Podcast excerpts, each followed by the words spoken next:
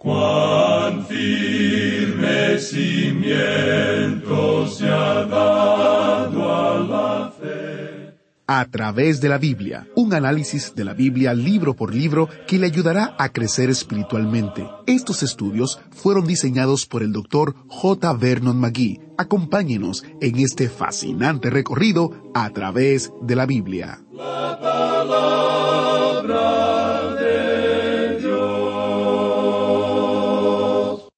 Concluye nuestro estudio en Oseas. Prepárese mientras oramos para iniciar. Padre Celestial, te damos gracias porque podemos estudiar tu palabra. Sé con nosotros mientras terminamos nuestro estudio en Oseas hoy. En el nombre de Jesús oramos. Amén. Con nosotros el maestro Samuel Montoya. Continuamos hoy, amigo oyente, nuestro recorrido por el libro de Oseas. Y continuamos con el capítulo once.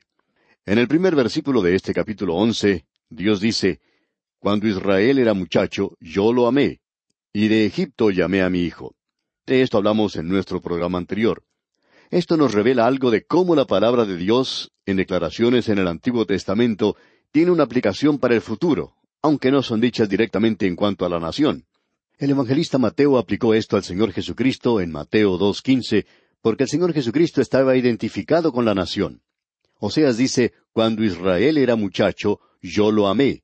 Y porque Dios le amó, le llamó de Egipto. Esta es una aplicación a Cristo. Y el Señor Jesucristo se identifica a sí mismo con su pueblo, y Él vino para morir.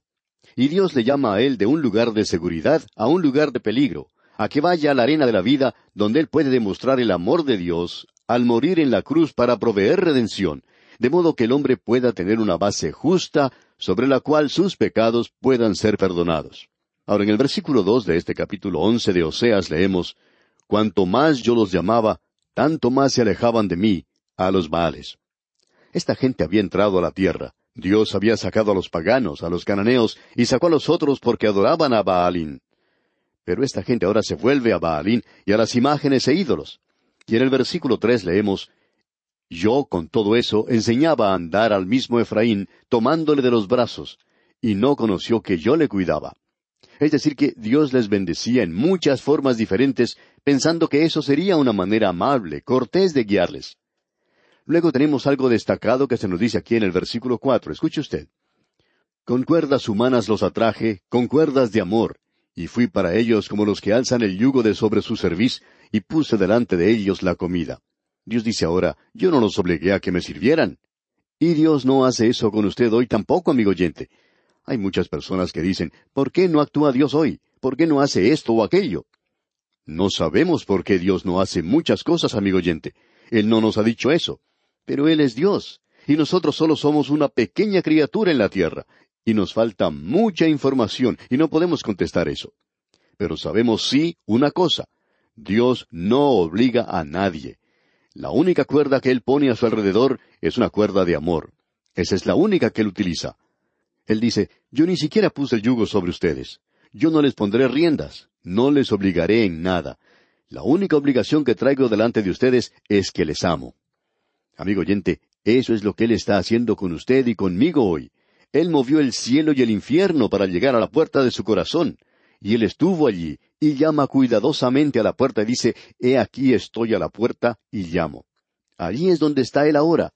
Él no va a derribar la puerta, Él no va a forzar su entrada. Usted, usted, amigo oyente, tiene que responder al amor. Lo interesante de notar es que esta ha sido la solicitud más poderosa. Usted recordará la historia que se cuenta en cuanto a Napoleón. Él hizo una declaración en una ocasión diciendo, Carlo Magno y Alejandro Magno y otros grandes generales han formado grandes imperios. Y los hicieron por la fuerza. Jesucristo hoy tiene millones de personas que pueden morir por él, y él hizo ese imperio basado en el amor. Esa es la forma, amigo oyente, que Él tiene para apelar. No piense que habrá otros métodos que Él pueda utilizar. Él le juzgará, pero Él no utilizará ningún otro método para que usted vaya con Él, sino por medio del amor. Y esa es la solicitud más poderosa que puede hacerse hoy. Es la cuerda del amor. Dios no le obligará a usted a hacer nada. Luego dice en el versículo cinco de este capítulo once de Oseas, No volverá a tierra de Egipto, sino que el asirio mismo será su rey, porque no se quisieron convertir. Israel se estaba dirigiendo a Egipto para buscar ayuda allí. y luego descubrió que Egipto era su enemigo. Luego corrió hacia Asiria para buscar ayuda allá. Y Dios dijo, haré que Asiria se convierta en su rey. Y allí es donde Él los envió a la cautividad. Ahora los versículos seis y siete dicen, Caerá espada sobre sus ciudades y consumirá sus aldeas, las consumirá a causa de sus propios consejos. Entre tanto, mi pueblo está adherido a la rebelión contra mí. Aunque me llaman el Altísimo, ninguno absolutamente me quiere enaltecer. Ya utilizamos una ilustración anteriormente en cuanto al ganado que no quiere subir al medio de transporte que se ha provisto.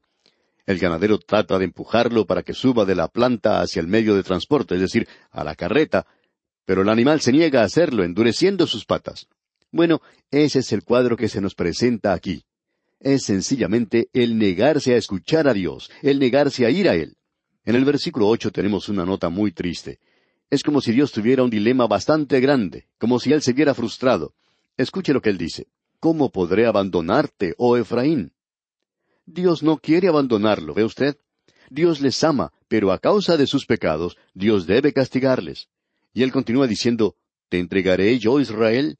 Y amigo oyente, Dios no tiene ninguna otra forma de salvarle a usted excepto mediante la muerte de Cristo. Quizá usted tenga dos o tres caminos diferentes, pero Dios solamente tiene un camino. Y ya que Él dice en este libro, Yo soy el único Salvador, es mejor que usted escuche lo que Él tiene que decir, porque usted y yo, amigo oyente, no estamos en el negocio de salvación. En cambio, Él sí lo está. Él dice aquí en este versículo ocho, ¿Cómo podré yo hacerte como Adma o ponerte como a Seboim? Esas eran ciudades en la planicie que Dios juzgó junto con Sodoma y Gomorra. Dios dice, no me gusta castigarles de la misma manera.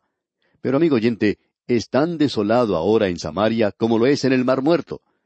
Dios tuvo que juzgarles porque Él dice en la última parte del versículo ocho, Mi corazón se conmueve dentro de mí, se inflama toda mi compasión.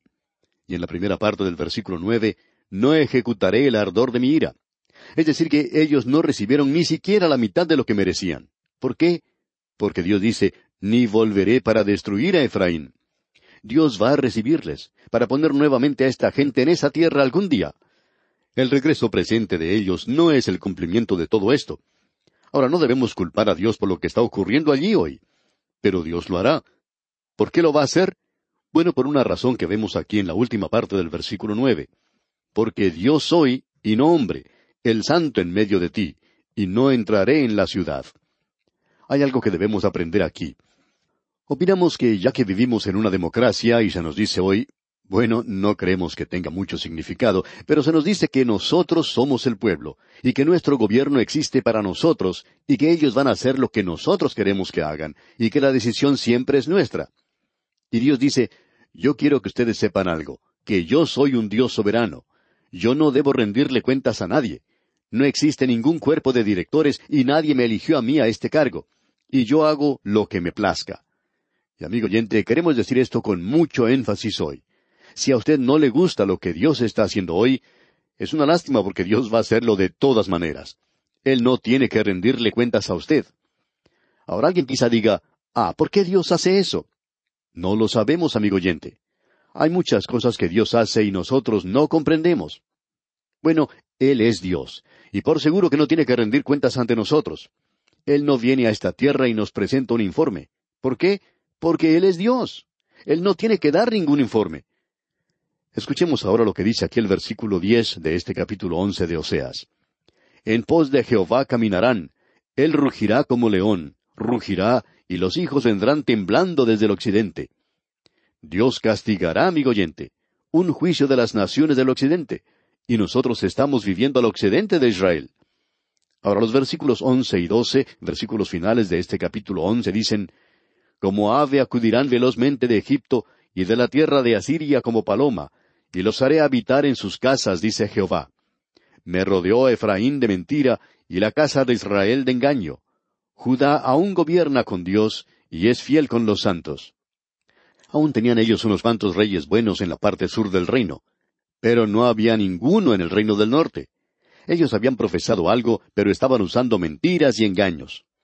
Amigo oyente, Usted puede engañar a todos en el día de hoy. Abraham Lincoln dijo en una ocasión, uno puede engañar un poco de gente todo el tiempo.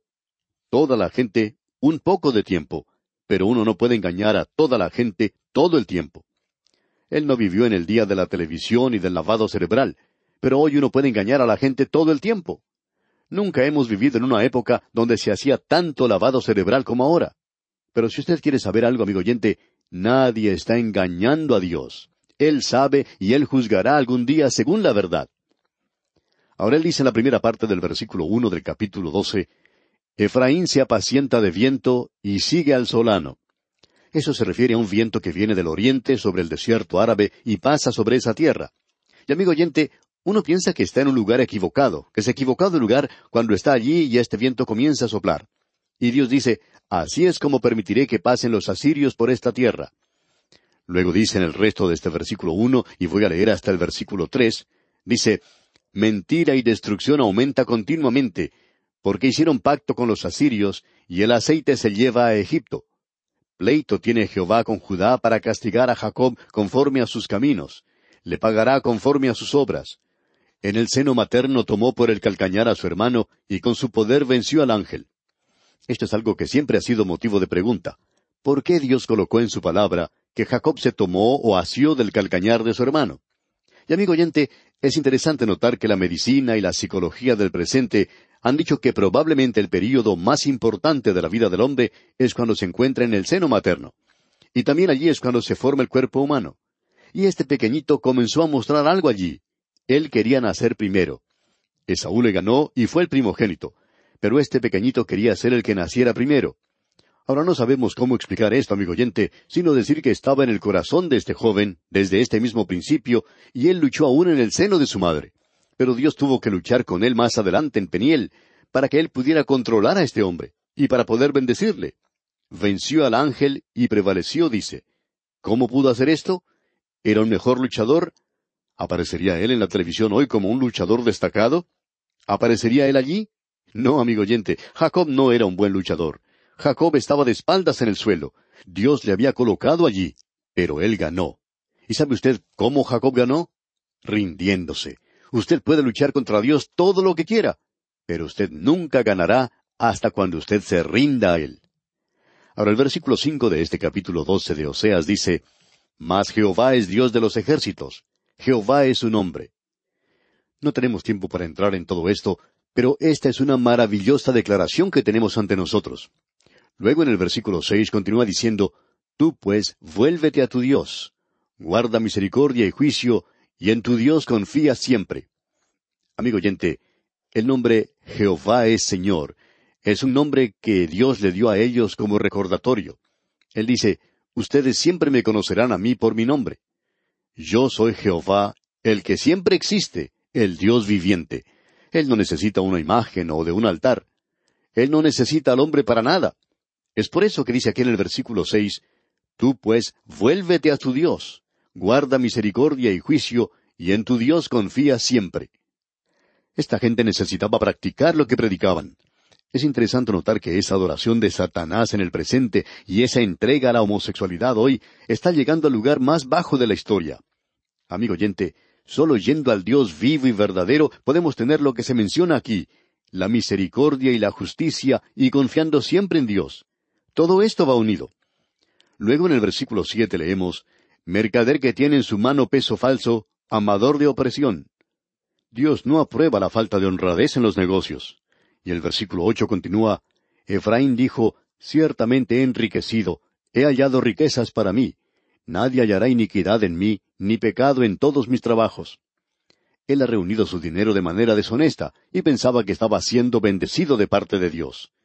Y luego en el versículo nueve leemos, Pero yo soy Jehová tu Dios desde la tierra de Egipto, aún te haré morar en tiendas, como en los días de la fiesta. Dios dice, Yo no he concluido mi trato contigo aún, no te abandonaré. Y veamos lo que dice el versículo catorce, y en camino a este versículo, veamos lo que dice la primera parte del versículo once. ¿Es Galaad iniquidad? Ahora Galaad es el lugar donde debería haber un bálsamo, un bálsamo para curar la herida. Pero Galaad es ahora un lugar de pecado. Notemos ahora lo que dice el versículo catorce. Efraín ha provocado a Dios con amarguras, por tanto, hará recaer sobre él la sangre que ha derramado, y su Señor le pagará su oprobio. Al entrar al capítulo 13 ahora, usted se da cuenta que estamos apresurándonos, amigo oyente, porque queremos finalizar esto hoy si es posible. Al entrar al capítulo 13, Israel será juzgado en el presente, es decir, en este capítulo, pero en el capítulo 14, Israel será salvo en el futuro. Dios no ha concluido su labor con ellos aún. Así es que hoy están esparcidos. Y el primer versículo del capítulo 13 de Oseas dice, Cuando Efraín hablaba, hubo temor, fue exaltado en Israel, mas pecó en Baal y murió. Es decir, que cuando servía al Dios vivo, Dios le exaltó, pero cuando él comenzó a adorar a Baal, él murió. Y amigo oyente, no solo murió y fue sacado de esa tierra, sino que la tierra misma murió. Y no creemos que haya regresado hoy. Si uno visita la ciudad de Samaria, por ejemplo, y las zonas circunvecinas, se puede dar cuenta al observar todas esas ruinas que son de las más desoladas que uno encuentra en cualquier parte de la tierra hoy. Ahora el versículo dos del capítulo trece de Oseas dice, Y ahora añadieron a su pecado, y de su plata se han hecho según su entendimiento imágenes de fundición, ídolos, toda obra de artífices, acerca de las cuales dicen a los hombres que sacrifican, que besen los becerros. Esa es una forma de adoración. Esta gente se estaba acercando y besando a los becerros. Hay muchas personas que hoy piensan que si ellos besan una imagen, o si besan la tierra, como uno puede observar a veces en Israel, en el jardín del sepulcro, por ejemplo, donde las personas que visitan a veces se ponen de rodillas y besan la tierra. Lo que uno puede conseguir haciendo eso, amigo oyente, es solamente una gran cantidad de microbios. Hay personas que piensan que ese es un lugar santo, que allí es donde el Señor estuvo sepultado. Pero eso no hace ninguna diferencia. Él no está allí ahora. Él está vivo a la diestra de Dios. Es imposible besarle hoy, pero usted puede adorarle y alabarle. Es realmente una insensatez el tratar de hacer esta clase de cosas hoy como si uno estuviera adorando al Dios vivo y verdadero. Uno le adora, amigo oyente, en la vida que uno vive. Uno le adora en la manera en que lleva a cabo los negocios, en la manera en que se comporta en su vida social, en la forma en que hace las cosas en su hogar, en la forma en que uno se comporta en la calle, no en un santuario.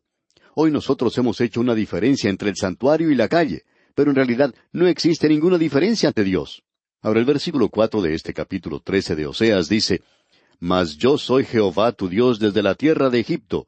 No conocerás, pues, otro Dios fuera de mí, ni otro Salvador sino a mí. Usted puede presentar su propio plan de salvación, amigo oyente, pero Él es el único Salvador, y ya que Él es el único Salvador, es mejor que usted venga por el camino que Él ha trazado. Él dijo, Yo soy el camino, la verdad y la vida. Nadie viene al Padre sino por mí. Amigo oyente, o eso es cierto o no lo es. Millones de personas han recorrido ese camino y han descubierto que eso es cierto. Usted puede tener su propio camino de salvación, pero Dios es el único Salvador, y Él es el único que puede darle a usted un plan de salvación. Él es el único que puede realizarlo. Dios dice, Yo soy Jehová tu Dios desde la tierra de Egipto. Yo no les voy a abandonar, pero voy a juzgarles. Y en los versículos cinco al siete de este capítulo trece de Oseas leemos Yo te conocí en el desierto, en tierra seca, en tus pastos se saciaron y repleto se ensoberbeció su corazón. Por esta causa se olvidaron de mí. Por tanto, yo seré para ellos como león, como un leopardo en el camino los acecharé. Y en la primera parte del versículo ocho leemos Como osa que ha perdido los hijos, los encontraré. No nos gusta espiritualizar la profecía, pero aquí tenemos algo que es interesante. El león era un cuadro de Babilonia. El leopardo era el cuadro de Grecia, de Alejandro Magno. El oso era el cuadro del imperio medo-persa.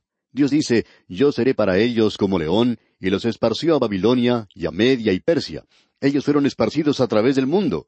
Y ocurrió lo mismo con el oso, si se me permite la expresión.